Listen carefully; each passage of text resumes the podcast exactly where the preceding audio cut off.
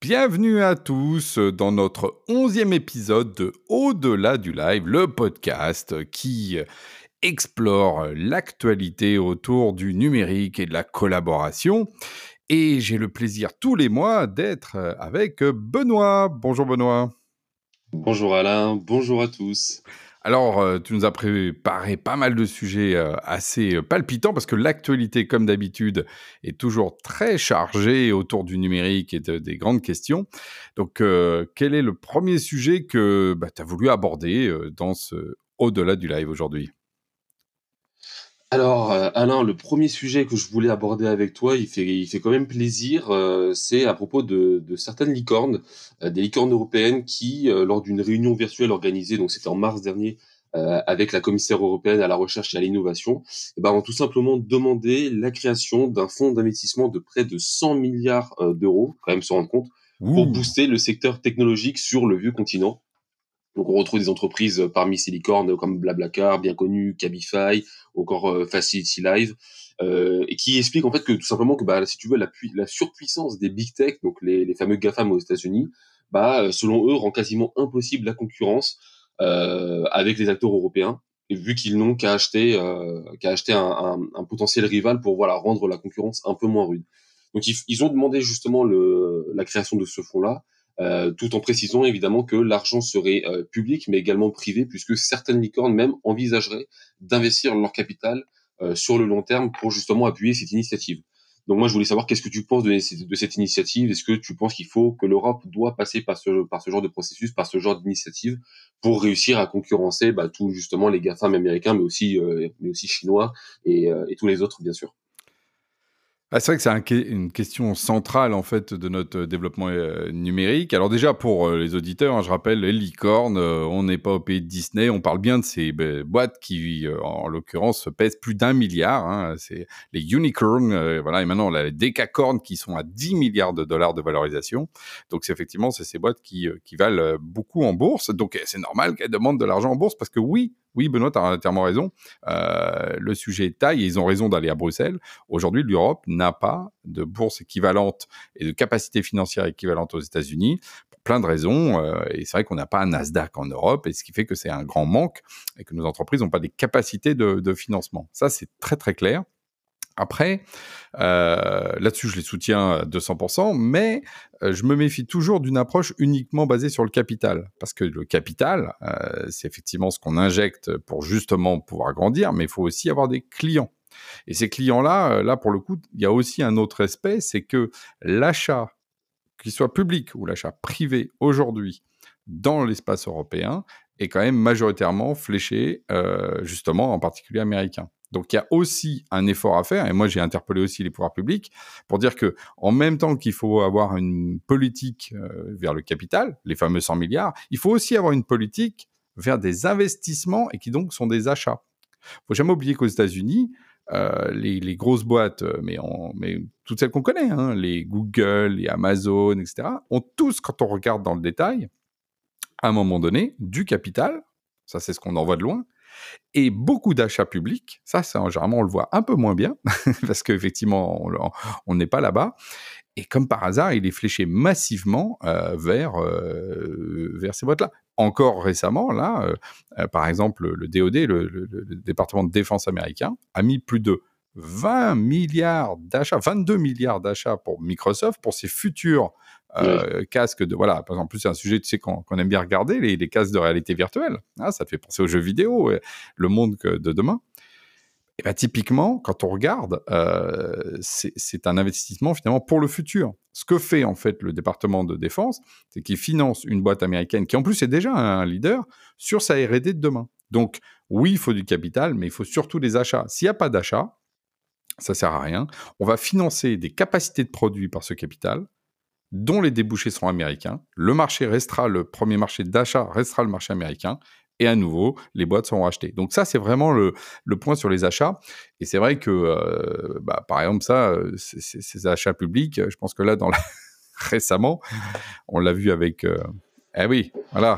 Oui, bah oui, j'allais t'en parler parce qu'effectivement les achats publics, t'en as parlé, as parlé tout récemment dans ton dans ton live du vendredi et puis on, estime, on pense que c'est un peu, c'est un peu difficile parce que voilà, tu parles de commande publique, mais d'un autre côté, on voit Michel Blanquer, donc notre notre ministre de l'Éducation nationale, qui euh, suite au fait que certains euh, certains zen, donc espaces espaces numériques de travail pour nos auditeurs, hein, on le rappelle, n'étaient pas disponibles pour les euh, pour les écoliers.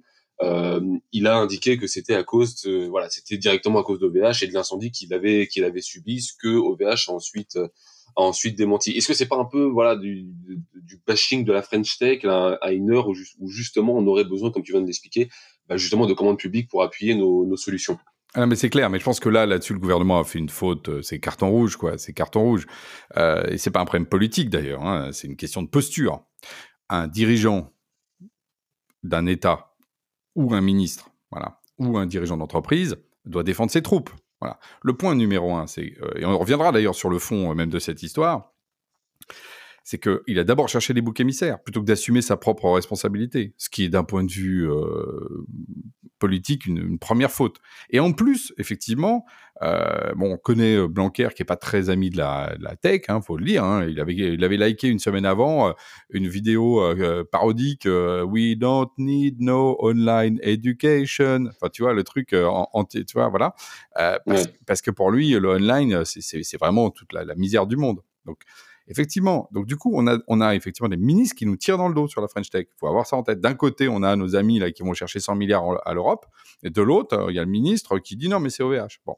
Alors, donc ça, c'est vraiment le point. Un ministre devrait jamais être dans cette posture-là. Euh, mais on a eu aussi Cédrico, hein, qui n'hésitait pas en tant que ministre de numérique, dire que les Américains étaient meilleurs que nous. Jamais un ministre de l'Agriculture, je le dis à chaque fois, ne dirait que le vin de la Napa Valley est meilleur que le Bordeaux. Jamais. Même si en loose day, il boit du, euh, vin euh, californien. Jamais. Bon. Alors que nous, euh, il n'y a pas de problème. Bon. Ça, c'est un problème marketing de fond, de montrer notre valeur. Bon. Et je veux revenir juste sur le fond du sujet, parce que c'est intéressant. En plus, c'est un des postes qui a eu le plus de, popularité là, moi, là-dessus. Et en plus, j'ai eu tout de suite les turifères des GAFAM qui sont venus en disant comment ça Parce que j'avais eu le malheur de dire non, de toute façon, ça peut pas être OVH parce que le système, le fameux Blackboard, qui est le système de ma classe à la maison, est en fait un outil américain hébergé sur Amazon. Bon. on m'a dit, mais pas du tout, euh, je comprends pas, tu, tu, tu dénigres Amazon. Pas du tout. Moi, j'ai juste factuellement mis en face de l'hébergeur OVH qui n'était pas en ah, Amazon. Et je voulais juste revenir d'un point de vue technique, c'est intéressant pour nos auditeurs. Quand vous cliquez justement sur ma classe à la maison, donc c'est les informations que j'ai eues, euh, que j'ai glanées euh, de. je, ne suis pas un expert, je suis pas rentré dans le système, donc mais vous allez voir rien que ce que je vais vous donner comme info déjà intéressant. Vous arrivez par le CNED, le fameux CNED, le, qui passe par un réseau qui est Renater, qui a un, premier niveau de, technique, qui ensuite, pour l'inscription, va sur un hébergeur belge. Très bien, donc des data centers belges, qui ensuite, pour la question de l'authentification, repasse en fonction euh, située dans un ENT, justement, les fameux ENT par région et par département. D'ailleurs, Blanquer a aussi, euh, du coup, accusé ces gens-là. Euh, bah, par exemple, effectivement, l'ENT de, de, Paris, il est effectivement euh, hébergé par OVH. Mais d'autres ENT qui ne sont pas à Paris, ne sont pas hébergés par OVH. Et ensuite, il y a eu une salle d'attente, parce qu'il y a eu un développement autour de salle d'attente qui a été fait, parce qu'il y avait des risques, effectivement, que des trolls viennent dans cette fameuse ma classe à la maison faire du, n'importe quoi, qui est hébergé par une ESN qui a fait tourner ça sur Digital Ocean, pour ceux qui connaissent, qui est un grand hébergeur américain. Et à la fin, vous avez donc le fameux Blackboard, qui est un outil SaaS qui est hébergé sur AWS. Donc on voit qu'il y a au moins cinq ou six composants techniques, et si ça se trouve, il y en a d'autres au milieu, des firewalls, etc. Bon. Donc, de grâce, entre ceux qui disent Ah, mais si tu prends OVH, comme le ministre, bah, c'est normal, ça marche pas. C'est absurde parce qu'OVH a des capacités incroyables et c'est ce que j'ai défendu. C'est pas parce qu'ils ont eu un incendie qu'ils assurent aujourd'hui des millions de services qui tournent. Et à l'inversement, c'est pas parce que vous allez prendre un cloud américain, par exemple AWS, que vous êtes sûr que ça tourne. Pourquoi? Parce que le logiciel qui fait dessus peut être buggé, parce que ça peut passer par d'autres systèmes intermédiaires, et que c'est pas la marque finale qui garantit que ça marche. Voilà, c'est tout. Donc, moi, ce que je ramène en permanence, c'est un peu de, j'ai envie de dire, de, oui, de, de, de, de réserve et d'arrêter d'être un peu, bah, si tu vas chez Amazon, t'es sauvé, si tu vas chez OVH, t'es foutu, ou inversement.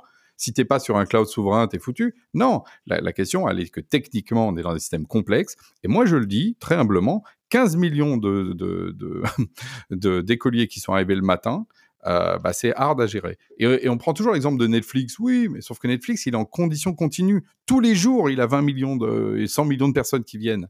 Donc ça fait des années qu'ils progressent là-dessus. Et il y a eu des pannes avant. Donc là, il se trouve effectivement, par contre, que notre ministre, au lieu de dire c'est la faute à OVH, il aurait mieux fait de dire, euh, ou après c'est la faute au département, puis c'était même la faute aux étrangers, les étrangers, toujours le, bouc émissaire facile. Il aurait mieux fait de dire, OK, on est face à un défi de monter en puissance, que tous nos écoliers de demain puissent avoir des conditions acceptables, et nous allons mobiliser l'écosystème numérique pour justement euh, travailler là-dessus. Et l'écosystème numérique, c'est toutes les boîtes, et on en revient aux achats publics pour que justement, ils flèchent vers les trois providers, par exemple, euh, français, euh, Scaleway, Outscale et OVH, mais pas que, aussi des Américains. Moi, je suis pas, je suis toujours moi pour la diversité. Comme ça, du coup, on, minimise le risque. Travailler avec plein d'éditeurs de logiciels différents. Hein. Nous, par exemple, on a des choses à proposer. Nos, nos, amis concurrents et compétiteurs de Waller, ils font aussi des choses pour les classes à l'école.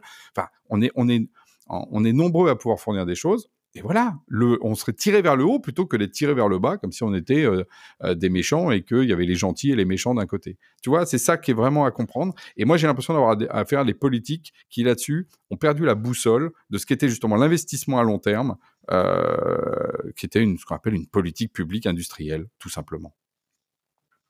Merci Alain pour, pour ces précisions. Donc voilà, ça nous permet aussi de vous montrer, chers auditeurs, que bah, tous les sujets sont liés. Hein. Voilà, on parlait des achats publics il y a il y a une ou deux semaines et on, on en trouve encore qui, qui alimentent le qui alimente le débat. Euh, sans transition, Alain, le alors on va parler du cloud maintenant. On va parler du cloud justement et évidemment de, de son lien avec la avec la, la, pandémie qu'on subit actuellement, puisqu'il y a eu un rapport donc du Synergy Research Group qui a révélé qu'en 2020, ça y est, effet de bascule important, les entreprises avaient davantage investi dans des infrastructures cloud que dans du matériel et des logiciels pour data center. Voilà, donc c'est deux marchés qui étaient euh, qui étaient véritablement au coude à coude en 2019, et là, ça y est, en 2020/2021, euh, c'est une chose qui est qui est révolue puisque ça y est, les services cloud sont devenus les euh, le secteur dans lequel les entreprises investissent davantage euh, que bah, le, justement le, secteur au combien traditionnel du matériel et, et des data centers. Qu'est-ce que tu penses toi de, ces, de cet effet de bascule? Est-ce que c'est quelque chose voilà, qui était prévisible selon toi? Est-ce que c'est voilà, qu'est-ce que tu penses de qu'est-ce que tu penses de ce de ce constat? Alors, ce qui est bien, c'est que prévisible, une fois que les choses sont faites, c'est toujours facile de dire, bah oui, je l'avais prévu, je l'avais dit. Euh, c'est vrai. Euh, mais, mais quand même, quand même, quand même, effectivement, ce qui était prévisible, c'est que tu prends par exemple GenSpot créé en 2005, euh, dans le, les baselines, nous on dit, bah voilà, l'avenir, euh, ce sera le cloud. Donc, tu vois, c'est effectivement, mais, mais, ce qui est intéressant, c'est que le cloud, il, a, il apparaît quand? Hein, on a été chercher hein, euh, ensemble sur Wikipédia. Voilà. 96, dans le Technical Review, on parle la première fois du stockage dans le cloud. Le terme cloud, parce qu'effectivement, comment expliquer? C'était pas facile. Il fallait trouver, ça c'est la grande métaphore, comment on fait pour expliquer que les ordinateurs sont plus sur les genoux, comme je dis, euh, sous les bureaux, comme dans le temps. C'est le cloud. 96, on en parle pour la première fois. Et effectivement, euh, 96-2020, donc ça fait 25 ans. Il a fallu 25 ans pour qu'un concept, mais plus qu'un concept, une, une réalité technique, hein, parce que justement, derrière, il y a une réalité technique euh, de, de, de, de, penser que les serveurs ne nous appartiennent plus, mais sont en location et sont virtualisés, parce que finalement, c'est tout ça en même temps, d'où le côté cloud, le côté un peu léger, hein, la virtualisation euh, des machines. Et effectivement, l'AIE, ça s'inverse. 130 milliards pour le IaaS et le PaaS, donc euh, infrastructure as a service, et donc euh, plateforme as a service, qui sont plutôt des accès, par pour base de données ou des choses comme ça. et 89 milliards euh, pour le, le, matériel logiciel, avec 35% de croissance sur la partie IaaS et moins 6% sur la partie euh, hardware. Alors, c'est clairement là pour le coup le point d'inflexion. Et tu vois, il faut 25 ans pour qu'il y ait un point d'inflexion. Ça, c'est fou quand même. 25 ans, euh, l'âge de la maturité. L'année prochaine, le, le, cloud n'aura plus le droit à sa carte jeune, hein, c'est fini, hein, parce qu'à 26 ans, je crois, enfin, tu peux toujours un peu gruger à 6 mois près, mais eh, là, euh, c'est clair que c'est fini. On est sur la fin. Donc ça veut dire qu'il faut 50 ans pour que, en fait, quand on dit que tout va plus vite, oui, mais regardez, c'est l'histoire. Enfin, 50 ans, c'est quand on regarde, euh, c'est le temps de vie d'un homme euh, dans sa période active. Hein, de 20 à 70 ans aujourd'hui, c'est à peu près ça. Enfin, bon, voilà. et, et donc c'est quand même fou qu'il faut tout ce temps-là pour faire cette évolution. Mais par contre, ça y est, euh, c'est passé, c'est derrière nous. Et moi, ce que je pense, c'est que parce que c'est derrière nous, et eh ben en fait, il y a déjà une vague derrière qui est en train d'arriver. C'est celle-là en fait qu'il va falloir surveiller. Tu vois, c'est quelle est l'autre mmh. vague derrière? Qu'est-ce qui se cache derrière les nuages? En général, ce qu'on aime bien, c'est que ce soit le soleil ou la lune. Exactement, merci Alain. Euh, alors un sujet, le sujet suivant est quand même euh, nettement moins nettement moins réjouissant parce que ça touche à une application que, que tu utilises euh, depuis euh, depuis quelques semaines maintenant directement après tes, tes lives tes lives du vendredi. Donc Clubhouse, le, le, le dernier réseau social, le réseau social qui, qui, cartonne tout simplement. Donc pour celles et ceux qui ne connaîtraient pas, en fait, la particularité de ce réseau est qu'il permet aux, à ses utilisateurs de communiquer uniquement via la voix, donc via des canaux vocaux. Et euh, le réseau, en fait, la CNIL, donc qui euh, bien connu, hein, qui est l'autorité française de, de, protection des données personnelles des internautes euh, à l'échelle de la France, a récemment ouvert une instruction et commencé à effectuer bah, des petites vérifications pour savoir si l'application respectait bah, le, le, fameux RGPD, hein, le Règlement mmh. général de protection des données, suite à une pétition, figure-toi. Donc il y a eu plusieurs signalements hein, à droite à gauche d'internautes et une pétition a été signée par 10 000 personnes. Donc j'ai recensé deux, deux problèmes. Donc qu'est-ce qu'on reproche à, à Clubhouse Tu me demanderas.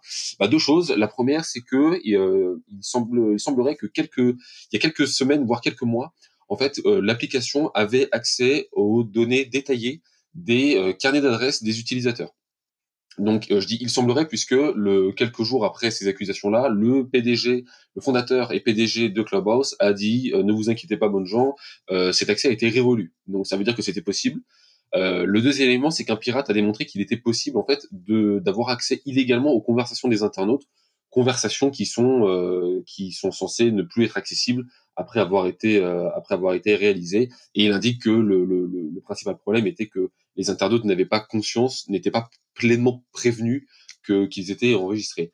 Donc moi j'ai envie de te poser la question Alain, est-ce que euh, que c'est une malédiction? Est-ce que maintenant aujourd'hui en 2021 un réseau social ça veut forcément dire des brèches de sécurité, euh, euh, des problèmes au niveau de, de, la protection des données? Est-ce que si tu veux il va pas va pas y avoir à terme une perte de confiance du grand public envers ces réseaux-là à force d'entendre continuellement des nouvelles de ce genre?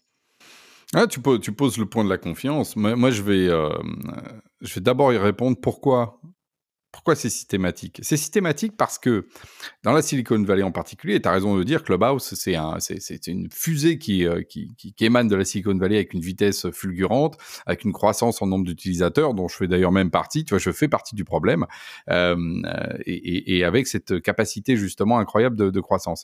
Et ce qui se passe, c'est quand on regarde le fameux bouquin de Ray Hoffman, le, fondateur de LinkedIn, qui a, a j'ai envie de dire, un petit peu conceptualisé ce que tout le monde sentait un peu dans la vallée, c'est qu'à un moment donné, il dit, euh, il y, a le phénomène de winner take all, c'est-à-dire qu'il n'y aura qu'un seul survivant. Et pour ça, il faut hésiter sur aucune méthode sur la route de pirate.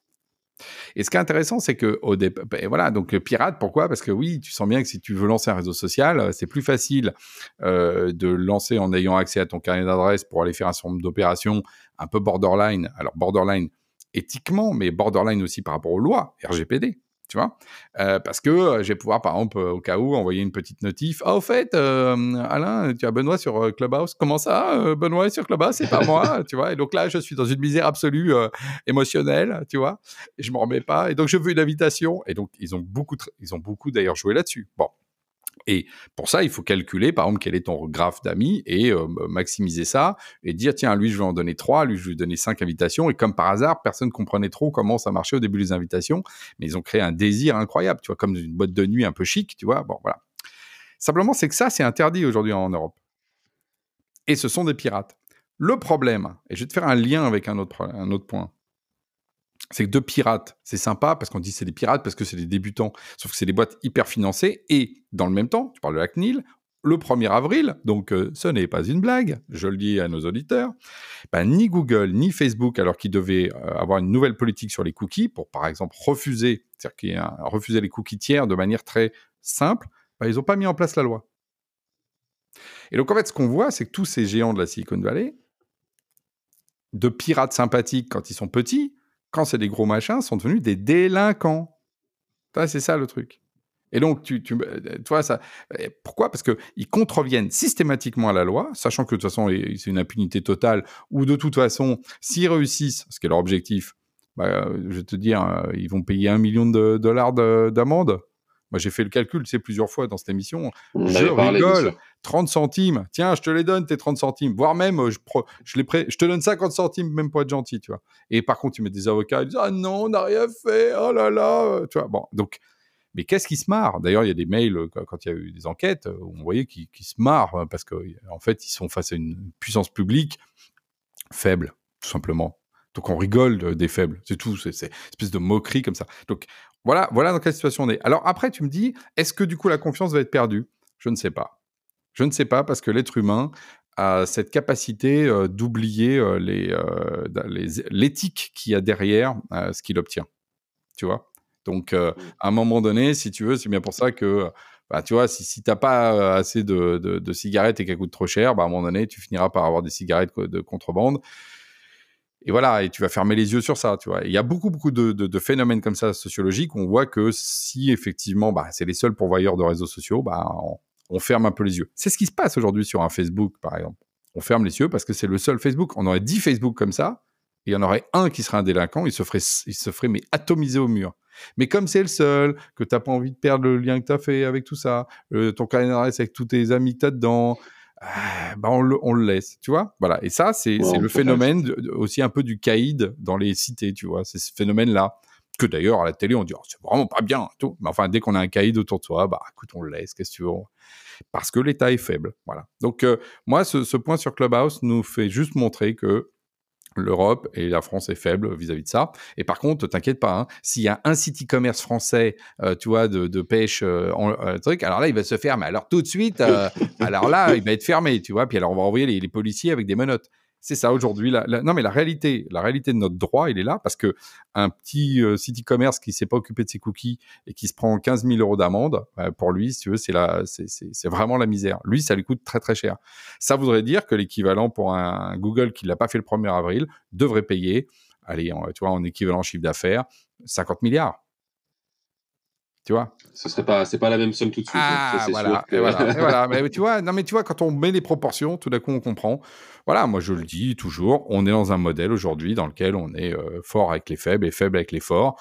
Et que ça, moi, effectivement, tu sais bien que c'est un de mes, euh, un de mes chevals de bataille parce que je trouve que c'est, c'est ça qui crée de la violence. Voilà, beaucoup de violence. Bah, puis ça revient à ce que tu disais sur les achats publics et l'importance justement d'être soutenu par, euh, par l'écosystème politique français et européen. Merci beaucoup Alain. On, on continue euh, sur le sur le digital, sur le numérique. Alors cette fois, euh, on va parler rapidement des TPE. Mais oui, mais c'est il faut, il faut. Et c'est important, mais oui, c'est important. On a parlé euh, à de nombreuses reprises de différentes études dans, dans, cette émission. On parlait des PME, on parlait des grands comptes, et, et là maintenant, aujourd'hui, on parle des TPE, donc c'est c'est une très bonne chose. Donc euh, l'IFOP, donc un institut bien connu qui fait qui fait quand même un certain nombre de euh, d'études, bah, s'est intéressé justement à la euh, à l'expérience des TPE vis-à-vis de la, la, digitalisation. Donc c'est une étude qui a été euh, qui a été réalisée à la demande de Mastercard. Et donc évidemment pour chaque étude il y a une multitude de chiffres qui ressortent. Hein. 64% des TPE interrogés se disent optimistes sur la situation de leur entreprise. 15 d'entre elles ont accéléré leur projet de, digitalisation. Donc je vous encourage vivement 15 ou 15% à aller voir. C'est 15 15%, 15%, 15%, parce que ce serait pas pareil. Là, je t'aurais dit, Alain, il y a un problème.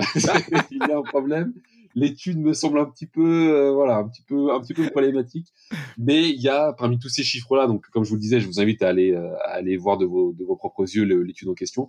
Il y a un chiffre qui interpelle, c'est que quand on a demandé en fait aux dirigeants des TPE euh, quelles étaient selon eux les raisons qui expliquaient l'absence ou du moins le faible nombre de projets de, de digitalisation au sein des TPE, et eh bien près de 51% répondent que pour eux, la digitalisation n'est pas quelque chose de nécessaire pour l'entreprise. Voilà. Donc ça, ça veut dire que euh, bah, pour la, la, majorité des TPE, pas toutes bien évidemment, mais euh, bah, si tu veux, le, le digital, c'est un passage obligé, forcé, mais c'est pas une nécessité. Donc quoi, qu'est-ce que tu penses de cette affirmation-là? Qu'est-ce que qu'est-ce que ça t'évoque? bah, ça m'évoque euh, que euh, quand on est justement, il n'y a pas de plaisir, euh, c'est que du coup, on va aborder ça, en particulier en France, de la manière la plus, la plus détestable. Hein, parce qu'en fait, quand on on, te, dit tu es obligé de, vois, ça nous rappelle, pour ceux qui n'aimaient pas l'école, tu es obligé de faire tes devoirs, c'est tu es obligé de faire ça, tu n'as pas le droit de sortir à à l'heure, enfin on le voit bien, c'est toutes les, obligations qui nous créent non pas des contraintes vertueuses, euh, mais quelque chose qui se fait avec du sable dans la bouche. Donc ça, c'est un vrai sujet de fond euh, occidental et français euh, par rapport à ça. Pourquoi est-ce qu'on rate ce virage digital euh, vis-à-vis des TPE, mais aussi des PME Parce que je, fais le lien, tu vois, avec un autre que j'ai abordé, tu sais, dans mon live, euh, euh, je crois que c'est pas celui, si c'est le, dernier live en question, 77% euh, des PME, donc là de 20, donc là on fait le lien entre les TPE puis après les PME, de 20 à, à 100 personnes disent non au télétravail après la reprise du confinement. C'est-à-dire que est-ce que vous allez poursuivre après le confinement? Non, non, non, non, non, 77% des PME disent non.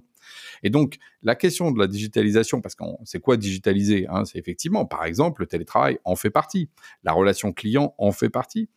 Le fait de se dire qu'on est autant, et c'est des millions, hein, je veux dire, les TPE, il y en a des millions, et les PME, il y en a aussi des millions, donc on parle de vraiment de millions d'entreprises, mais aussi de personnes qui du coup n'ont pas envie d'aller dans, ce chemin-là. Moi, je pense que c'est effectivement parce que, euh, encore une fois, rien n'est fait pour, euh, pour eux. Voilà, c'est pas là où on porte les efforts.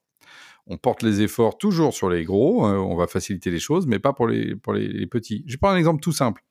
Tu sais, moi, à Genspot, à un moment donné, on a, on a mis en place un système de carte bleue, tu sais, pour pouvoir faire payer les clients, etc. Quand je suis allé à la banque pour faire ça, euh, ils m'ont fait signer, euh, il y avait un, formulaire qui était en trois niveaux. Trois niveaux. Ah bon? Trois niveaux qui faisaient chaque, dix pages? Parce que il fallait que moi, en tant que personne morale et administrateur, voire euh, conseil d'administration, bon, je délègue, oui, oui, tu vas voir, à un manager de business unit l'autorisation de faire des cartes bleues, qui ensuite était délégué un opérationnel qui pourrait ensuite déléguer sur le terrain à des personnes. D'accord? Mais pourquoi? Mais, mais, ça, c'est où est-ce que tu as ça? Bah, tu as ça chez Carrefour. Carrefour, tu as le conseil d'administration, dans lequel ensuite tu as des magasins, dans lequel ensuite tu as effectivement euh, des, euh, des, Et oui, et voilà. Et donc, euh, tu, voilà. Et je me suis. J'ai passé 45 minutes. En plus, avec, je ne veux pas citer la banque, la pauvre, à plus la conseillère qui comprenait rien au formulaire, qui savait pas ce qu'il fallait remplir. Et là, tu vois, tout, l'esprit de penser pour les gros et pas penser pour les, euh, pas penser pour les TPE. Donc aujourd'hui, pour les TPE, c'est hyper compliqué en fait. C'est hyper compliqué, tout est compliqué, rien n'est simple. Et en plus, on a effectivement une transition, on parlait du cloud, qui est encore entre les deux. On a tout un tissu d'ESN euh, qui préfère euh, vendre du service plutôt que de vendre, par exemple, des solutions en SaaS. Donc voilà, on va bricoler des trucs qu'on installe sur les serveurs. Donc si le pauvre patron euh, qui a mis en place un WordPress et qui du coup a perdu ses backups, euh, tu vois, bah il, pleure sa mère là avec OVH, tu vois. Bah, parce qu'en fait, il n'avait pas, il n'a pas choisi d'aller sur un outil SaaS pour son site, par exemple. Voilà, tu vois. Donc c'est là où on retrouve que la culture dont on parlait tout à l'heure sur le cloud, elle est pas encore arrivée dans les TPE-PME françaises que d'un autre côté, les pouvoirs publics aident pas ça. Et d'ailleurs, que, alors, tu vois, un exemple, là, pour le coup, euh, tu, vas, croire que vraiment le gouvernement, il fait vraiment rien ce qu'il faut. Le gouvernement a dit on va digitaliser les entreprises. Donc, qu'est-ce qu'ils font? Et on en parlait d'ailleurs en Clubhouse, justement, on était tout à fait d'accord avec, euh, dans, une room dans laquelle on a animé autour de ce sujet-là. Ils, ont proposé quoi? Un chèque pour les, TPE pour dépenser de quoi? De la pub et faire des sites en ligne, un site vitrine. Est-ce que c'est un site vitrine qui sauve une TPE bah non. Qu'elle fasse un site, c'est rapide. Mais qu'on lui donne 500 euros pour ensuite dépenser à Google, est-ce que c'est vraiment malin? Est-ce qu'il n'y aurait pas, par exemple, meilleur temps, quand on parle de transformation digitale, à voir comment elle peut euh, transformer la relation qu'elle a avec son comptable, avec justement le télétravail, et donc l'aider dans son organisation interne, plutôt que d'avoir un site vitrine, le énième site vitrine qui fera trois pages qui seront moches parce qu'en plus, c'est pas le sujet, de, de, de quelqu'un, alors qu'en fait, ce qu'on veut, c'est de la relation. Une TPE, elle veut avoir un système de relation plus simple. Donc, par exemple, l'aider à mettre des systèmes comme Aircall, qui sont des systèmes, euh, tu vois, typiquement européens pour faire du, euh, ou comme nous, ce qu'on utilise, Benoît, qui est, qui Ringover, qui est aussi une autre solution française, qui permet justement, hein, ce qu'utilisent tous les gens, nous, à Genspot, pour avoir un lien téléphone, mobile, etc. Voilà, tu vois, mais l'État n'a même pas. L'État, en gros, est encore dans les années 2000. L'État dit Ah, les petites entreprises ont besoin de sites web. Non. C'est pas parce qu'elles n'ont pas de site web aujourd'hui. Les canaux de communication, il y en a partout. À la limite, euh, l'État ferait mieux de par pousser un acteur euh, Facebook européen euh, compatible, voilà, et faire que les, les, les, TPE aillent sur ce système-là, par exemple. Tu vois, il y a d'autres façons plus modernes d'inventer justement la relation, et ça, j'ai l'impression que on court après, et effectivement, on n'a pas de vision politique là-dessus. Bon, bah voilà, et quand je dis pas de vision politique, mais c'est vrai aussi, je suis désolé de leur dire, hein, de, des CCI, euh, voire du MEDEF, euh, qui est pas du tout pour moi numérique euh, suffisamment aujourd'hui. Et encore, le, le, nouveau patron du MEDEF, euh, je trouve beaucoup plus alerte sur ces questions-là, mais il n'a pas mis la question numérique au centre du jeu il reste encore sur des questions sociales. il pose la question toujours autour de ces questions-là, alors que ça fait longtemps, par exemple, que la question sociale, je dis pas qu'elle est résolue en France, mais enfin bon, on a de plus en plus de freelance, on a de plus en plus d'auto-entrepreneurs. Enfin, on n'a jamais eu autant d'auto-entrepreneurs. Le problème n'est plus un problème de, ce type-là en France. Mais on en parle encore comme si c'était le problème, alors qu'il est réglé celui-là. Tu vois, il y a un côté, justement, on ne prend pas la vitesse du digital et on, est sur des vieilles lunes et des vieux sujets. Donc, faut pas être étonné que les TPE qui sont le dernier kilomètre, ceux qui ont le plus à souffrir de ça, bah, c'est dur pour eux. Et tu vois, je te rajoute une petite euh, lichette de fibres dans lequel c'est un un bazar sans nom, tu vois, euh, parce que pour avoir la fibre, c'est quand même une bataille en France, c'est pas du tout évident. Je veux dire, dès que tu sors des grandes métropoles, parce que ça, t'inquiète pas que les politiques se sont bien servis sur les grandes métropoles, mais dès que tu vas après plus loin, or les TPE, elles sont où? Elles sont pas dans les grandes métropoles, justement. Elles sont à la périphérie. Ah bah, la périphérie, t'as pas de réseau. Ah bah voilà. Et donc, si tu veux, tu as vraiment, et parce qu'on n'a pas pris en compte, on a pris en compte le cœur du réseau et pas l'extérieur, d'abord. Donc oui, je peux, les pauvres TPE, je pense qu'elles ont, euh, elles, elles, subissent tout ça. Or, c'est notre tissu industriel. Donc, euh, moi, je pense que c'est essentiel qu'on les remette dans le peloton. Euh, nous, modestement, on fait ça plutôt au niveau des PME, hein, parce que Genspot équipe beaucoup de PME de TI, euh, et on n'est pas intéressé que par les grands comptes. Je le dis euh, clairement, mais c'est aussi une. Euh, mais, mais je vois, par exemple, quand on. C'est pas en France, par exemple, quand tu dis je travaille pour des PME ETI, euh, tu vois, on ne dit pas waouh, super. Tu vois? Parce que tu travailles pour un grand groupe, L'Oréal, on dit waouh. Mais ouais, euh, c'est pas pareil. Ouais. Voilà. Bon, ben ça, par exemple, faut l'inverser. Il faudrait se dire que quelqu'un qui a des milliers de clients est aussi respectable que quelqu'un qui a deux clients. Plus gros. Voilà. S'il y a pas, à un moment donné, la question, c'est quel est ton chiffre d'affaires et ta croissance, et non pas euh, quels sont les gens hein, que tu fréquentes. Voilà. Donc, il faut sortir de cette aristocratie française euh, sur lequel, euh, là aussi, je pense qu'il y a beaucoup d'efforts à faire. Les TPE et les PME méritent mieux embarquer tout le monde, euh, tout ce, tout ce tissu industriel dans le, dans le monde digital. Mmh. Hein, voilà bien un objectif euh, Alors je regarde pour l'avenir. Je regarde l'heure et, et, et, je sais qu'on est arrivé euh, quasiment à la fin de l'émission, sauf. sauf, le... le... bonus. Donc le bonus que, que j'attends à chaque fois tous les mois, tu peux pas savoir, tu vois, de savoir. Alors justement, quelle est l'info insolite ou surprenante euh, du, de, de ce mois que tu nous as déniché, Benoît? Alors, écoute, Alain, le, le, sujet bonus, mais moi, j'ai dû relire euh, le, le, titre deux fois parce que je me suis dit, est-ce que c'est vraiment possible Est-ce qu'on va vraiment réussir à faire ça? Euh, Donc, comme tout le monde le sait, maintenant, on, on, les entreprises et les États sont amenés à stocker de, des quantités de plus en plus massives de données. C'est vraiment, euh, c'est vraiment devenu une priorité. Et ben, écoute, maintenant, bientôt en tout cas, mm. on, on pourrait potentiellement stocker des données sur de l'ADN à des coûts réduits grâce à une solution qui est développée par le laboratoire national de Los Alamos et qui s'appelle ADS Codex. Voilà, stocker des données, Alain, sur euh, sur une bribe d'ADN, sur ton ADN, sur le mien, sur celui du voisin. C'est euh, voilà, c'est ce que nous promet, euh, c'est ce que nous promet à venir. Donc voilà, des, des, quantités mais vraiment astronomiques de données, juste voilà sur l'équivalent d'une balle de ping-pong. C'est euh, voilà, c'est ce qu'on nous promet à l'avenir, en plus de tous les. Donc Los Alamos, c'est euh, là, là où on a inventé la bombe atomique aussi. Hein, donc c'est des, des, gens explosifs. Hein. Voilà, écoute, ils aiment bien. écoute, moi j'en suis encore à savoir si demain on pourra manger par exemple des insectes. Tu vois, quand on parle d'ADN un peu un peu étranger, donc peut-être que après manger des insectes, eh ben, on ira stocker effectivement, euh, que tu veux stocker sur moi et sur toi, mais enfin, on peut le stocker aussi peut-être sur des animaux, sur euh, l'ADN, il y en a partout.